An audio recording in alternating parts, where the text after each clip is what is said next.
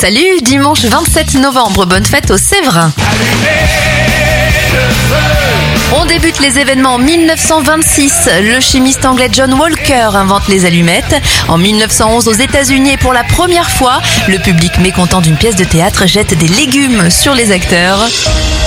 Et en 2005, le professeur Dubernard réalise la première greffe partielle du visage sur une femme de 38 ans au CHU d'Amiens. Les anniversaires de stars, Aldo Machon à 87 ans, 66 pour l'acteur William Fichtner et l'ex-sélectionneur de l'équipe de France, Aimé Jacquet, souffle ses 81 bougies.